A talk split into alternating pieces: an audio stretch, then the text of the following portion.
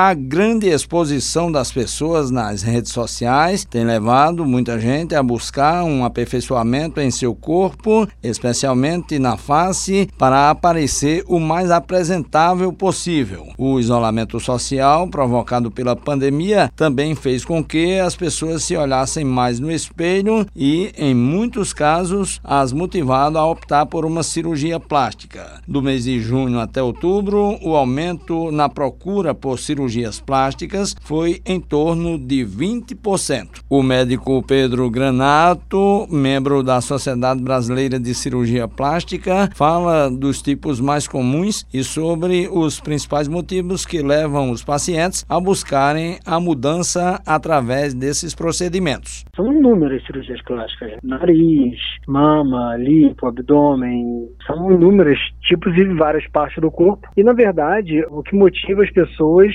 é se sentir melhor com elas mesmas, vaidade, né, autoestima, porque, por exemplo, uma pessoa que trabalha com imagem e tem um nariz muito grande e fotografa muito, ela normalmente se incomoda com isso e quer fazer rinoplastia para melhorar o perfil, melhorar a aparência, próximo de mama, para o paciente poder usar um biquíni melhor, enfim, um decote, a lipo também, para melhorar o contorno corporal, o paciente que tem algum defeito no corpo, por exemplo, alguma depressão no corpo, ela faz uma lipoenxertia, ou seja, ela faz uma lipo e depois enxerta a gordura para poder melhorar esse contorno. Enfim, são várias motivações. O cirurgião plástico destaca que alguns cuidados devem ser observados antes de a pessoa decidir por uma cirurgia. Escolher um cirurgião que ela confie, que ela tenha referências, conversar bastante com ele, deve tirar todas as dúvidas e pensar bem no que ele quer fazer, pensar bem no que a paciente se queixa, ver se quer mesmo operar, pensar nos riscos e benefícios desse procedimento, no repouso, no investimento, tudo isso deve ser pensado, deve ser levado em consideração antes de escolher operar. A cirurgia plástica tem influência direta na autoestima do paciente, de acordo com o especialista. Segundo o Dr. Pedro Granato, quando bem indicada, ela exerce forte impacto na qualidade de vida, pois ajuda a ter mais confiança na realização das atividades do dia a dia, o que pode fazer a diferença também na vida profissional. Juarez Diniz para a Rádio Tabajara, uma emissora da EPC. Em empresa paraibana de comunicação.